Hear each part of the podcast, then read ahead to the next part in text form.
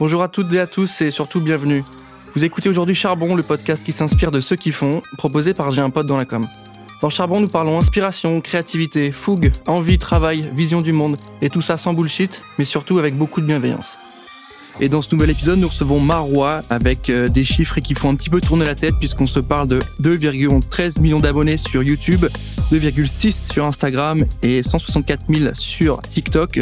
Vous la connaissez plutôt sous le nom de The Doll Beauty. Salut Marois, comment tu vas? Salut, salut. Bah, ça va très bien. Merci de m'accueillir. On est ravis de t'avoir avec nous micro de charbon, euh, podcast proposé par J'ai un pote dans la com. On va se parler un petit peu de toi ensemble pour une vingtaine de minutes. Je pense qu'on a beaucoup de choses à se raconter. Comme j'ai dit, il y a des stats qui font un petit peu euh, tourner la tête, qui sont plutôt impressionnantes aujourd'hui. On peut te présenter comme une influenceuse, créatrice de contenu, c'est ça? Quel mot tu utilises toi? Euh, moi, le mot influenceuse me dérange pas, donc tu peux utiliser ce que tu veux. Ouais, toi, ça te va. Ok. Bah, écoute, on part sur influenceuse. C'est vrai que c'est toujours des petits sujets sur les termes qui changent, comment on a envie d'être mis en avant, parce qu'il y en a qui font plutôt du YouTube plutôt que du TikTok. Donc, euh, ouais. mais influenceuse, ça me va très bien aussi. Tu es originaire d'Oran, c'est ça? C'est ça, en Algérie. Très bien. Tu es arrivé en France à partir de quand? Tu peux nous faire un petit point là-dessus? Alors, je suis née à Oran, en Algérie. Mes parents sont divorcés avant que je naisse. Du coup, ma mère est arrivée quand j'avais euh, 3-4 ans. En fait, on a, on a fait des petits allers-retours entre mes 3 et 5 ans en France. Donc, euh, j'ai d'abord habité avec ma tante et mes cousins euh, à Nice. Et euh, ça fait que depuis 4-5 ans que j'habite euh, à Paris. D'accord, donc parisienne, encore euh, pas encore blasée de, de, la vie à la capitale. Non, ça va, je dis encore hall et jaune et rose. Ah oui, il y a encore l'accent. Je suis pas encore parisienne, ouais. Mais c'est important, il faut le garder, hein, cet accent-là, il est vraiment important. J'espère que je n'en ai pas trop du Grand Est, mais il faut, il faut le garder, c'est important. Et du coup, on te voit sur plusieurs plateformes. Hein. On voit YouTube avec 2,13 millions d'abonnés, Instagram aussi. Un peu plus récemment, j'ai l'impression TikTok. T'es arrivé sur YouTube en, en 2009, c'est ça? C'est ça. Je suis ce qu'on qualifierait d'un dinosaure de YouTube un ça peu très très longtemps, ouais, ouais, très très à l'ancienne, mais je suis arrivée vraiment quand l'influence n'existait pas, qu'on n'était même pas encore rémunéré pour faire des vidéos.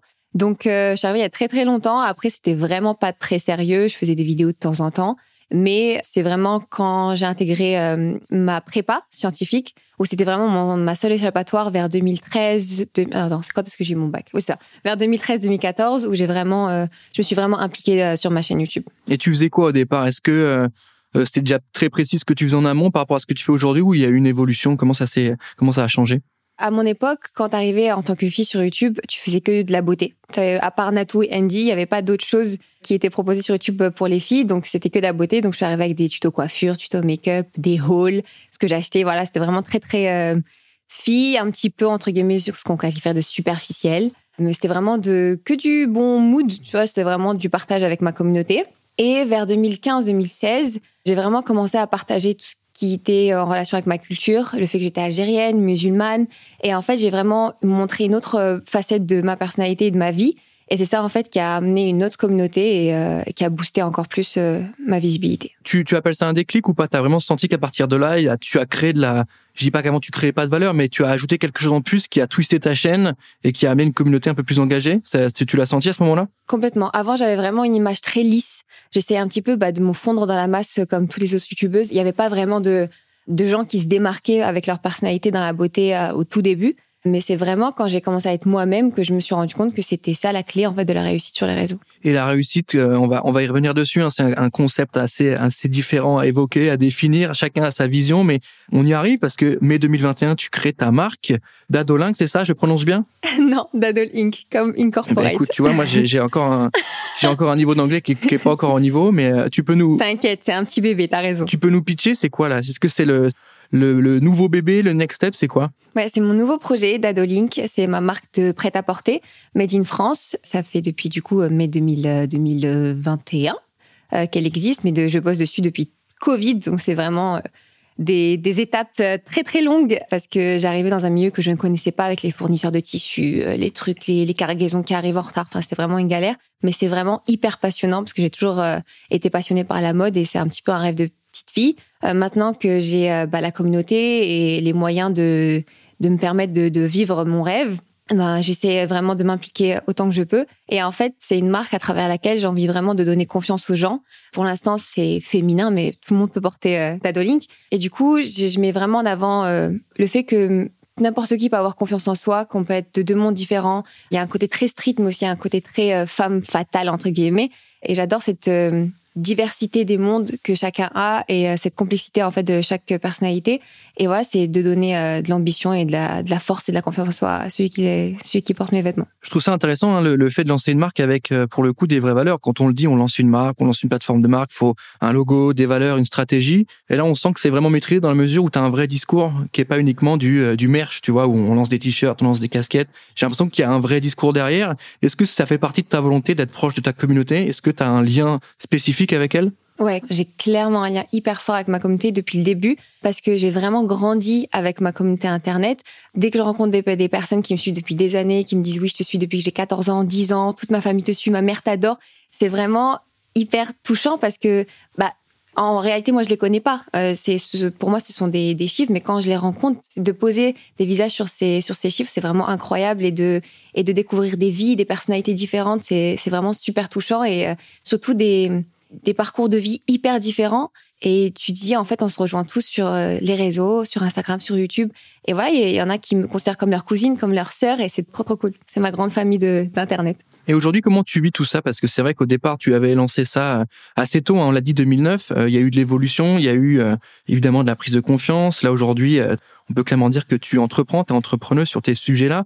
Est-ce que tu as senti une évolution sur la confiance en toi? Parce que c'est vrai que tu passes de d'une prépa où c'est un peu dur en termes de confiance en soi, de travail, et tu arrives aujourd'hui à lancer ta marque. Comment tu as géré là, ce, bah, ce défi de vie où euh, tu partais d'assez loin, tu étais jeune, maintenant tu arrives, tu es marié, tu as monté ta boîte. La question, c'est surtout sur la confiance en soi. Comment tu as géré ça? Alors, il faut savoir que je suis quelqu'un de très introverti, hyper réservé, hyper timide. Et en fait, quand j'étais à Nice, du coup, avant de, de venir en 2016 en, à Paris, bah, j'étais toute seule dans ma chambre en train de faire mes vidéos. Enfin, il y avait mon petit univers, ma communauté, et c'était vraiment mon petit monde. Du coup, quand j'ai débarqué en 2016 pour euh, continuer mes études d'ingénierie, c'est là où je me suis vraiment fondue dans l'univers de l'influence en tant que business, parce que c'est là où j'ai commencé à aller dans les événements, rencontrer les RP, les directeurs de communication, etc. Donc j'ai vraiment vu un autre aspect de ce que je connaissais depuis des années, qui m'était complètement différent. Et du coup, là, j'ai fait face à tellement d'obstacles en termes de business, en termes de, de rigueur, parce que maintenant j'avais des OP, j'avais des budgets, j'avais beaucoup plus de choses sérieuses, alors qu'avant, bah, j'avais juste mes vidéos YouTube et j'étais bien avec mes petites photos et mes petites vidéos dans ma chambre. Et en fait, euh, prendre confiance en soi, je pense que ça commence déjà par euh, faire face à l'adversité, essayer de régler des problèmes de tout genre. Et j'ai grandi en essayant euh, d'évoluer dans, dans ma carrière en tant que businesswoman. C'est pour ça que maintenant, vraiment, avec mon mari, bah, on essaye vraiment de développer plein de projets qui nous tiennent à cœur et de, et de s'impliquer énormément dans chacun d'entre eux.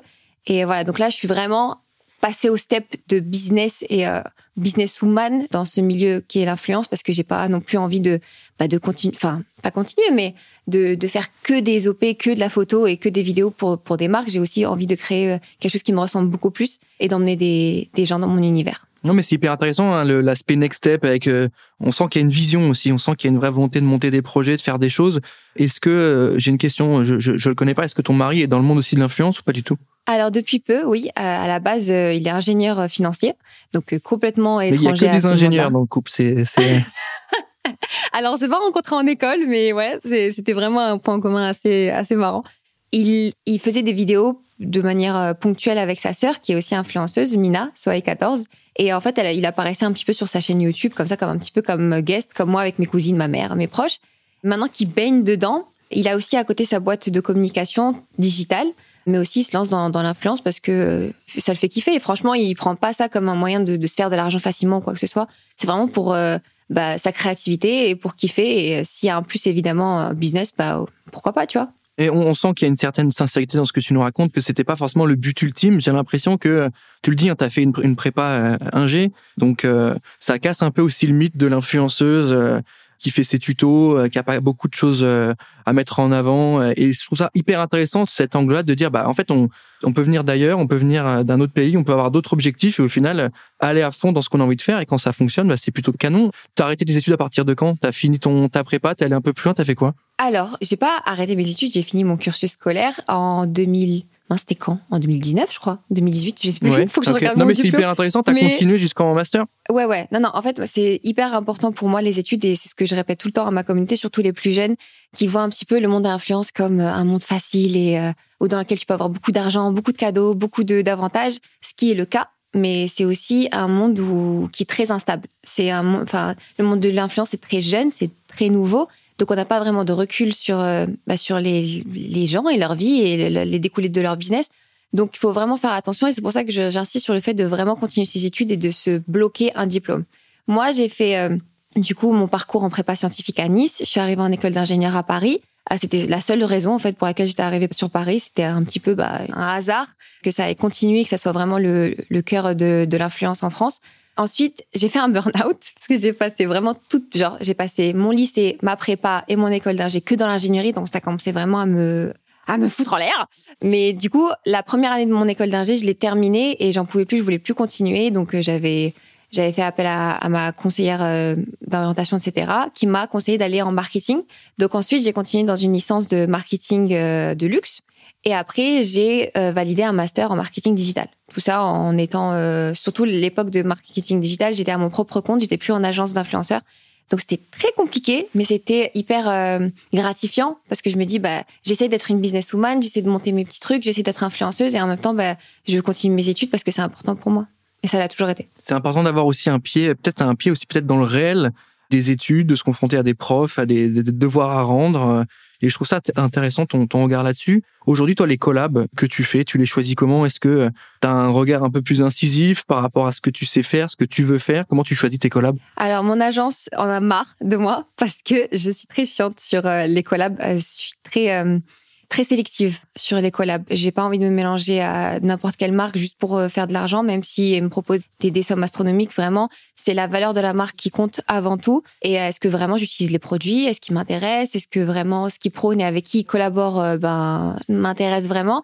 Donc, j'essaie vraiment de faire une petite étude autour de du marketing de la marque et si bah je suis intéressée bah go. Et après ça se fait de manière très fluide. J'ai un brief euh, et après je suis très libre de communiquer comme je le sens. Ouais tu fais attention à ce qu'il y a aux antécédents aussi. C'est-à-dire que si tu repères une personne euh, avec qui forcément tu partages pas trop les mêmes valeurs, t'as pas envie d'être la suite, t'as pas envie d'être l'autre personne qui collabore avec la marque, alors que la marque a déjà fait une OP avec cette personne-là, par exemple, c'est le genre de choses qui te... Par exemple, ouais, parce que après je perds en crédibilité, même si mon compte en banque est plus fourni, bah c'est pas mon problème, parce que après euh, c'est mon image qui empathie, et après, c'est les futurs business que je que j'ouvre qui en Donc, euh, c'est vraiment un effet boule de neige qui peut être euh, incroyable. Est-ce que tu as des infos un peu sur la maturité de ton audience par rapport à tout ça? Parce qu'on le sait, hein, le, les collabs, c'est c'est euh, le business des influenceurs. Comment on fait pour leur expliquer, pour qu'ils comprennent que oui, tu restes proche d'eux, tu fais ce que tu aimes, et en même temps, il y a des placements de produits, il y a des collabs, donc c'est ce qui te fait vivre. Comment tu leur expliques ça? Est-ce que tu sens qu'ils sont matures? Est-ce que tu as peut-être une moyenne âge à nous donner sur les audiences? Comment tu comment ils perçoivent tout ça?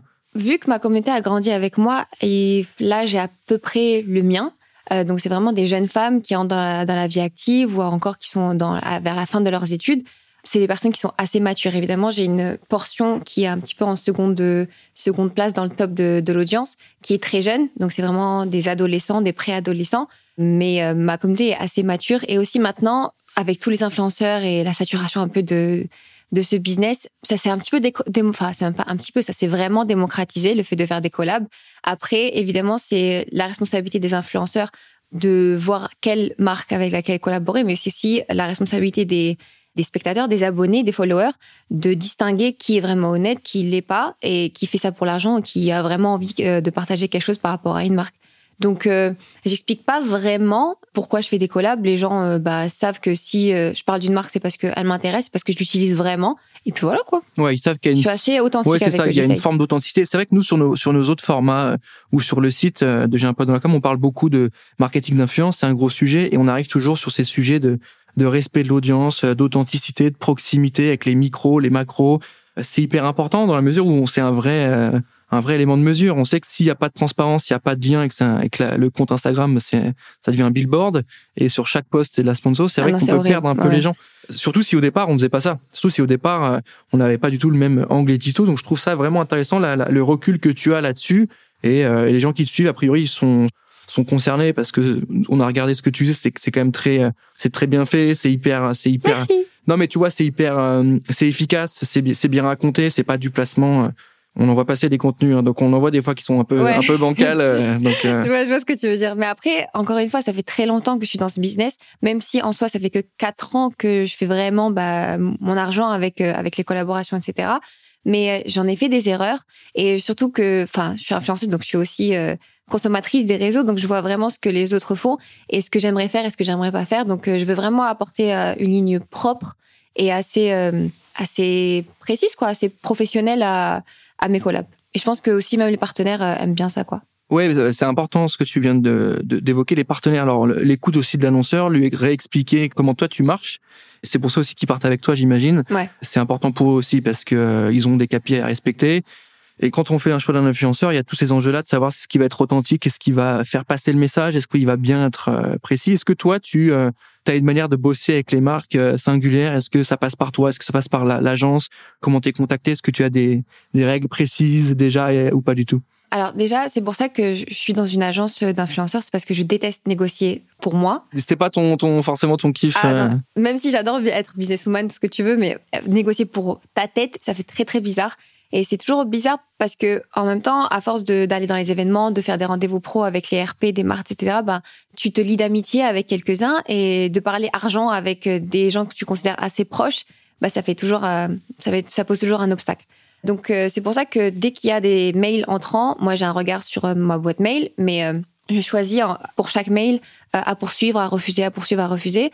Et en fait, bah, par rapport à ça, mon agence traite chaque sujet. Donc comment ça fonctionne en, réalité? Ben la marque vient, propose son projet, le produit qu'elle veut mettre en avant, ce qu'ils aimeraient que je mette en avant, donc un, un brief complet. Des fois il y a des previews, des fois non. Et euh, par rapport au brief, on voit si vraiment c'est trop imposant, si c'est trop limitant, s'il y a trop de choses à dire, s'il y a trop de textes à lire. J'aime bien être assez libre de parler des produits. Évidemment, il y a toujours des guidelines euh, par rapport au, je sais pas moi, s'il faut que je mette en avant une, crème hydratante et qu'il y a des formulations chimiques à, à mettre en avant, bah évidemment que j'aimerais ces renseignements. Mais les marques me, font assez confiance et j'en suis assez fière et je, je leur en suis reconnaissante parce que ils font confiance à la manière que j'ai travaillé et ce que je dis aussi dans mes stories, dans mes posts. Donc ça, c'est cool. Et voilà. Et après, on valide euh, les posts et les stories en amont, évidemment, parce qu'il y a toujours de l'argent en jeu. Donc, il faut faire gaffe à ce que je dis et ce que je dis pas. Après, quand c'est validé, je poste et tout roule comme ça. Ouais, non, mais c'est hyper intéressant. Hein. toujours euh, entre sincérité en même temps, euh, tu as une liberté. C'est ce qui permet aussi de faire des bons contenus. Parce que si tout est hyper cadenassé, que tu peux rien mettre, tu peux pas mettre le bon mot, etc. C'est un peu handicapant, j'imagine, pour du côté créateur de contenu, c'est un peu relou. Mais c'est intéressant d'avoir ta vision qui est à l'intérieur de tout ça. En parlant de réussite aujourd'hui, on sait que tu es nommé dans la catégorie Social Star France 2021 au People's Choice Award. Donc pour ceux euh, qui ne connaissent pas encore cet événement, est-ce que tu peux nous pitcher rapidement et euh, en quoi ça consiste? Alors, c'est la chaîne E Entertainment qui euh, lance une remise de prix. Ça fait depuis plusieurs années maintenant. Je pense que ça existe. Et en fait, euh, il y a plusieurs catégories. Moi, je suis nommée dans la catégorie social star, donc influenceur France. Et quand j'ai vu d'ailleurs euh, la liste des social stars aux États-Unis, j'étais là, ah ouais, d'accord. Donc, je suis dans la même liste que Britney Spears. Oh my God! Euh, donc, c'est assez gratifiant, c'est cool. Et en plus, ça montre vraiment que ton travail, je dirais pas le travail est reconnu, mais vraiment l'engagement que ta communauté a et le soutien que tu as de ta communauté qui est reconnu. Donc ça, ça c'est cool. Et donc tous les jours, on invite notre communauté à voter pour nous. Ouais, mais est-ce que tu peux euh, rapidement, je sais que c'est pas simple, mais euh, nous définir le terme de réussite? Je sais que c'est un peu compliqué, mais là, ça fait part, c'est un élément qui peut participer à, à ta définition de, de, de, réussir, par exemple? Oui, vraiment. Euh, je trouve que chacun a sa propre définition de réussite. Euh, chacun a ses standards, chacun a ses objectifs. Pour moi, si je dis que j'ai réussi dans un certain milieu, d'autres auront pas du tout la même vision, et, et etc. Mais pour moi, j'ai pas encore atteint la totale réussite que j'aimerais atteindre, par exemple par rapport à mes business, par rapport à ma réussite personnelle, professionnelle. J'ai pas encore atteint cette, cette réussite-là, mais je suis vraiment très fière du parcours que j'ai accompli bah, depuis toutes ces années. Et le fait que autant de personnes sont restées avec moi toutes ces années, c'est, c'est hyper gratifiant, c'est cool. En vérité, je suis principalement fière de du lien qui a été forgé avec euh, la communauté et quand je rencontre les personnes, ça, ça fait tellement chaud au cœur de dire que ben j'ai aidé telle personne à, à vouloir continuer dans les études, j'ai aidé telle personne à avoir un peu, petit peu plus confiance en elle. Donc ça, c'est vraiment la réussite pour moi qui importe le plus, vraiment. J'ai une question hein, pour enchaîner sur ce que tu me racontes, c'est hyper euh, intéressant sur l'aspect euh, relation avec les avec les jeunes. Tu sais, il y a beaucoup d'écoles qui se montent pour devenir influenceurs, etc. Horrible, je déteste. Quel est ton regard sur justement cette, euh, je dirais pas embrigadement, mais voilà sur sur le fait que beaucoup de jeunes veulent se lancer sans avoir forcément d'envie de d'avoir des études, d'envie de se cultiver, d'envie de faire des choses à côté, qui voient ça comme une fin en soi, parce qu'on sait que ça fait rêver. Et en même temps, toi, tu es le très bon exemple qui nous démontre qu'il y a autre chose à côté. Ta vie perso, elle est bien, euh, elle est bien euh, aujourd'hui avancée, donc ça fait partie des éléments de réponse. Qu'est-ce que tu as envie de dire Comment tu vois cette situation-là avec des écoles qui se montent comme ça, à devenir influenceur Oh mon dieu, moi ça m'angoisse, ça m'angoisse réellement parce que je suis un petit, surtout envers ma plus jeune communauté, j'ai vraiment un regard protecteur envers eux parce que bah, quand tu es jeune, t'as pas un recul sur la vie et sur ton futur et tu sais pas vraiment ce qui va se passer dans ta vie, c'est normal. Mais c'est horrible quand, par exemple, dans les dans les meet-up ou quand je rencontre quelqu'un dans la rue qui me dit euh, moi j'ai envie de tout lâcher parce que ça commence à me saouler et j'ai envie de, de faire des TikTok et j'ai envie de faire des posts sur Instagram et faire des stories, et gagner de l'argent et aller en voyage. Je me dis non mais non mais stop, déjà on va arrêter tout de suite que c'est pas ça en fait la vie. Mon expérience certes elle a été très différente des influenceurs d'aujourd'hui qui se lancent pas parce qu'ils savent euh, toute la vie tu peux avoir quand tu es influenceur. Moi je suis un peu comme Obélix, je suis tombée dans la marmite quand j'étais vraiment euh, petite et euh, l'influence ça m'est un petit peu venu comme ça dans ma vie. J'ai pas cherché à être populaire, j'ai vraiment juste voulu partager des choses avec des gens et c'est ça qu'il faut pas oublier quand tu veux devenir influenceur, c'est que il faut que ça soit ta passion. Il faut pas faire ça par intérêt. Il faut pas faire ça parce que tu vas avoir des likes et tu vas avoir des cadeaux et tu vas avoir des trucs. C'est vraiment, il faut penser sur un très long terme, même si en étant jeune, bah, c'est pas toujours facile. Faut pas se dire que c'est la solution au fait que tu n'aimes pas les études. Si tu n'aimes pas les études, d'accord, bah il y a des solutions autres que être influenceur. Parce que si tu fais ça par dépit, bah ça va te saouler quand tu vas vraiment te rendre compte de la réalité de ce que c'est être créateur de contenu, de la rigueur que ça demande. Certes, c'est fun, mais euh, à côté de ça, on montre pas 24 heures de notre journée, donc on montre pas tout le travail qu'il y a derrière chaque contenu qui est produit et chaque projet qui doit être réalisé et les échecs et les angoisses et les paniques. Donc, euh, il faut, avant de, de faire face à toute cette négativité qui peut bah, surgir aussi par rapport à la vie et le regard des gens sur Internet, il faut vraiment se dire est-ce que j'en ai vraiment envie et qu'est-ce qui est ma priorité dans la vie? Et en fait, moi, ma priorité, ça a toujours été les études. J'adore les études. Donc, c'est pour ça que j'ai continué même en étant bah, sur les réseaux et en faisant du business et avoir ma carrière. Mais oui, il faut vraiment en discuter avec les parents et même si c'est un sujet qui contrôle pas, si vraiment on est saoulé par les études parce que maintenant l'éducation nationale bah voilà elle, met pas vraiment en avant bah, ses élèves bah, c'est pas une excuse. Faut vraiment continuer parce que il faut avoir un vrai but dans la vie que d'être influenceur parce que ça ça oh, je peux pas. Je suis contre. Quand quelqu'un me dit je veux devenir influenceur je dis non. Non vraiment c'est pas la solution. Genre trouve-toi autre chose. Trouve-toi un vrai travail. Et après tu deviendras influenceur si tu veux. Non mais c'est hyper euh, complet comme réponse hein. tu nous donnes vraiment ta vision et c'est ce qu'on voulait aussi aujourd'hui. Et tu l'as dit, il y a des parts négatives aussi. Euh, il y a évidemment tout le positif, mais il y a aussi le fait que ce que tu vends, euh, le produit que tu vends, que tu mets en avant, bah, c'est toi. C'est toujours ça qui est vraiment difficile à gérer, c'est que ta marque, c'est toi. Le produit qui est mis en avant, c'est toi. Donc, est-ce que c'est un personnage? Est-ce que c'est la vraie personne? Est-ce que des fois, tu peux déconnecter aussi? Et ça, les gens n'ont pas forcément tout ça en tête dans la mesure où... Ouais, tu euh, déconnectes pas. C'est ta vie, en fait. Dès qu'il y a quelque chose qui est mal fait ou qui est mal perçu, bah, c'est toi directement qui te fait attaquer. Donc, c'est bah ça aussi les, les, côtés un peu plus négatifs. Mais bon, je pense qu'aujourd'hui, toi ça va, tu es rodé là-dessus, mais quand tu quand tu es jeune et que tu débutes, c'est des éléments que t'as pas forcément en compte et que t'es pas encore totalement formé quand tu as 13, 14, 15 ans où tu es encore hyper susceptible, c'est encore très dur, euh, voilà, c'est un peu compliqué mais en tout cas, j'aime beaucoup ta, ta vision euh, trouver ce qu'on veut faire d'abord, qui on est d'abord avant de se dire bah je vais faire influenceur au final et euh, c'est des vraies questions. Tu as évoqué le mot, tu as parlé plusieurs fois, même si tu as pas voulu le mettre en avant, de travail, c'est quand même ça, on le sent surtout pour toi. Je vais arriver à la question évidemment euh, inhérente à ce podcast, qui est la suivante. Pour toi, c'est quoi aller charbonner? C'est quoi aller au charbon? C'est aller se battre pour ce qu'on veut vraiment obtenir. C'est vraiment euh, se donner tous les moyens pour atteindre ses objectifs, quoi qu'il soit. Euh, que ce soit d'un point de vue personnel, professionnel. Si on veut charbonner pour atteindre un objectif, on se donne vraiment les moyens. Et pour moi, c'est vraiment s'impliquer dans, dans nos projets. Donc il y a une notion de, de, de lutte un petit peu, de d'engagement, c'est ça? Ouais, parce que bah, je vais prendre d'un point de vue de, d'entrepreneuriat. Surtout quand tu es seul à faire euh, ton projet et que t'es pas forcément entouré d'une grosse équipe. Moi, par exemple, pour Dadolink, bah, je suis seule. C'est moi qui finance, c'est moi qui vais voir les fournisseurs. Des fois, évidemment, je travaille avec euh, l'un de mes amis qui est styliste euh, pour un regard un peu plus mode, entre guillemets, plus couture, plus technique. Au final, je suis seule, tu vois, pour la com, pour la logistique, c'est moi qui dois faire face à tout le monde et négocier pour tout. Et c'est très fatigant, ça peut être très démotivant et démoralisant de voir euh, tout ton projet et toutes les petites paillettes que tu as en tête et toute ta positivité que tu as autour de ton projet ben, se compliquer, prendre du temps, euh, avoir plein d'obstacles.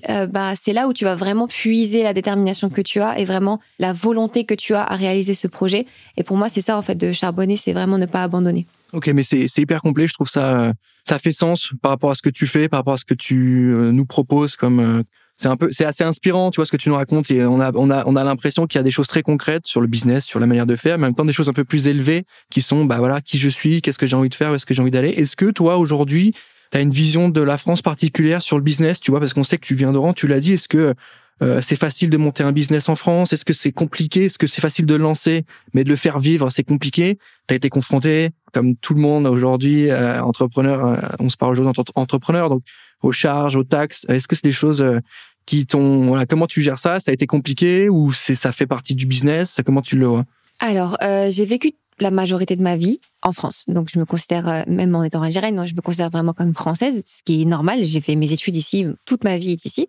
Mais il faut s'avouer que la France n'est pas très fan des entrepreneurs. Donc, elle aime bien le salariat. Donc Paradoxalement, à ce qu'on nous dit avec la Startup Nation, etc. Hein. Ah ouais, ouais, je trouve que la France euh, met vraiment l'accent sur les fonctionnaires et le salariat. Surtout au niveau de la jeunesse, elle ne booste pas assez la jeunesse sur l'entrepreneuriat, le fait d'entreprendre et de créer sa propre société, son propre projet, en taxant, surtaxant sur pratiquement tout ce que tu peux acheter, tout ce que tu peux euh, investir en étant euh, entrepreneur. Donc euh, j'ai dû avoir des meilleurs amis comptables et banquiers parce que sinon j'allais être ruinée. Parce que je trouve que c'est surtout dans les postes haut placés, on va dire du gouvernement et tout ce qui est finance, etc. C'est un petit peu les codes très très ancien. Donc euh, c'est vraiment pas au goût du jour, c'est vraiment pas l'ami des jobs sur le digital. Donc euh, on essaie de faire avec et c'est pour ça que je pense même si ça c'est pas justifiable mais c'est pour ça qu'il y a tellement d'influenceurs et d'entrepreneurs qui vont à Dubaï ou qui vont dans des dans des pays où les impôts sont inexistants pratiquement. Donc il faut pas euh, être surpris par rapport à ça, par rapport à ce phénomène. J'aimerais vraiment qu'à l'avenir, bah, la France s'ouvre un petit peu sur euh, l'entrepreneuriat, sur les jeunes, sur les nouveaux travails et euh, ne soit pas euh, paniqué par la stabilité en fait de ce de ce nouvel univers, l'influence du digital. non, mais c'est hyper intéressant. Bon, pour répondre à Dubaï, on c'est vrai que d'un certain point de vue, ça peut être entendable. Après, moi, je, je, je rajoute simplement que Là, c'est zéro taxe. Donc, c'est vrai que c'est un peu compliqué quand, notamment, toi, tu l'as bien dit, je trouve ça hyper intéressant. Merci. Ça veut dire que tu as fait tes études en France et que tu avais bossé ici. Mais voilà, quand on sait qu'il y en a qui partent là-bas et qui payent plus rien en France, alors qu'ils ont été, euh, ils ont, ils ont fait des études françaises, c'est un peu dur à entendre. Ah non, Surtout que leur communauté, elle est française. Ouais, mais c'est ça. Tout se passe en France. Bah ouais. Donc, c'est pour ça. D'un côté, c'est entendable sur le, ouais, sur le business. D'un autre côté, c'est vrai que c'est un peu difficilement, euh, acceptable de dire bah ok je fais tout ici et une fois que c'est parti une fois que c'est rodé j'ai pris euh, bien bah tout ce qu'il me fallait c'est un peu compliqué ouais c'est ça c'est un peu compliqué mais mais c'est des discussions hyper intéressantes parce qu'aujourd'hui c'est le vrai sujet hein. comme tu l'as dit hein, les communes elles sont en France les communautés elles sont, bah oui, bah après, françaises on critique hein. personne vraiment chacun son point de vue bien sûr, on peut en discuter, priorités tu vois mais euh, personnellement, moi, je suis, je suis contre. Même hormis le fait que bah, c'est pour les impôts, etc. Dubaï, vraiment, je déteste le style de vie. Donc, j'irais même d'un point de vue euh, hors business, j'irais jamais vivre là-bas. Oh, je suis pas hyper fan non plus. Hein, je vais pas, je vais pas te mentir. Mais c'est hyper intéressant. En tout cas, le, le, point de vue, c'est est-ce que tu es au réel, t'es au contact du réel? On a le sentiment que voilà, la France, c'est pas forcément, malgré tous les discours, une terre de PME. On a l'impression que le tissu économique, il est pas fait pour ces boîtes-là. Pour, c'est euh, dommage. Et c'est hyper dommage. Moi, j'ai, on parle beaucoup avec des, des on a parlé, notamment parlé avec des Américains de chez Facebook qui nous disaient, bah, les, les marchés français, il est à la fois hyper créatif, il est hyper stimulant, et d'un autre côté, il est hyper bridé par plein de choses. Euh, c'est, c'est assez fou. C'est assez fou, en fait. Ouais, Mais ça, par exemple, tu vois, ça, je l'avais vu dans mes, dans mes cours de marketing. Des fois, on me demandait à moi, tu vois, genre étant élève, de faire des exposés et de et de faire des, des présentations sur le nouveau marketing digital, alors, parce que eux, ils étaient vraiment à l'ancienne. Et je me dis, mais mais tu peux pas enseigner à quelqu'un un métier euh, actuel qui est hyper en vogue, le marketing, la communication, sur des codes mais hyper vétustes, tu vois. Et euh, je trouve ça dommage de pas être euh, au goût du jour, mais sur tous les points de vue. Ouais, non, mais c'est intéressant. Et aujourd'hui, tu as des, des envies particulières là sur les futurs projets Là, on, on s'est bien raconté ce que tu faisais, où est-ce que tu allais avec le lancement de ta nouvelle marque. C'est quoi les prochains mois, euh, la prochaine année, les prochains deux ans C'est ça va se passer comment? Euh, Là, avec mon mari, on est sur plein plein de projets. Enfin, principalement du e-commerce. Pourquoi je prends un coup de vieux quand tu dis ça à chaque fois avec mon mari? Pourquoi je, je me sens ouais, mais tout, le monde, tout le monde est choqué. Tout le monde est choqué quand je dis mon mari parce que j'ai pas une tête de vieille genre dans leur tête mais euh, j'ai pas une tête de fille mariée. Ah non, mais pour moi, c'est ton mari. Donc, t'es marié avec lui, c'est ton mari. Donc, on est bon. Hein. Sémantiquement, on est ça bon. Ça fait bizarre. Ouais, ça fait que quatre mois, mais ça me fait bizarre. Du coup, euh, ensemble, on essaie de vraiment de, de, de créer des projets, là, principalement basés sur du e-commerce, mais aussi euh, beaucoup de, de contenu et, et de concepts différents sur nos chaînes respectives YouTube, sur nos réseaux. Et vraiment, kiffer, kiffer notre aventure. Maintenant, j'ai l'impression qu'à ses côtés, je me sens plus soutenue et plus libre de sortir de ma zone de confort. Du coup, je me sens moins seule, entre guillemets. On veut tester plein de choses et juste s'amuser, tu vois, parce que dans notre vie de couple, On a nos, nos projets aussi personnels et on se dit que jusqu'à la trentaine, donc là on a 26 ans chacun, on se dit qu'on a quatre ans pour kiffer et sortir tous les projets qu'on a envie, même les échecs, les réussites, vraiment apprendre de notre expérience. Et après, à partir de 30 ans, on verra, on se posera tranquille. Ouais, donc euh, regain d'énergie parce que fin de la solitude entre guillemets. Hein, T'étais pas seul, mais fin de la solitude entrepreneuriale dans ton business. Exactement. Et non, mais c'est hyper canon de voir cette vision-là. Ok, on, on bombarde jusqu'à 30 ans et après on voit ce qui se passe. C'est assez cool. Pour ceux qui nous écoutent, on arrive à la fin de l'épisode. Est-ce que tu as un conseil vraiment applicable hein, euh, sur euh, sur la vie de tous les jours, sur le comportement à avoir ou autre, pour se lancer dans un projet euh, entrepreneurial ou perso. voilà, un gros conseil. Le conseil que je donne souvent à ma communauté, c'est d'être soi et surtout d'avoir confiance en soi et ne pas avoir peur de l'échec parce que c'est l'échec qui fait grandir et qui fait évoluer. Et vraiment, avant de se lancer dans un gros projet qui va bah, changer ta vie, faut se poser, prendre du recul, bien analyser la situation et là, go et on se donne à fond.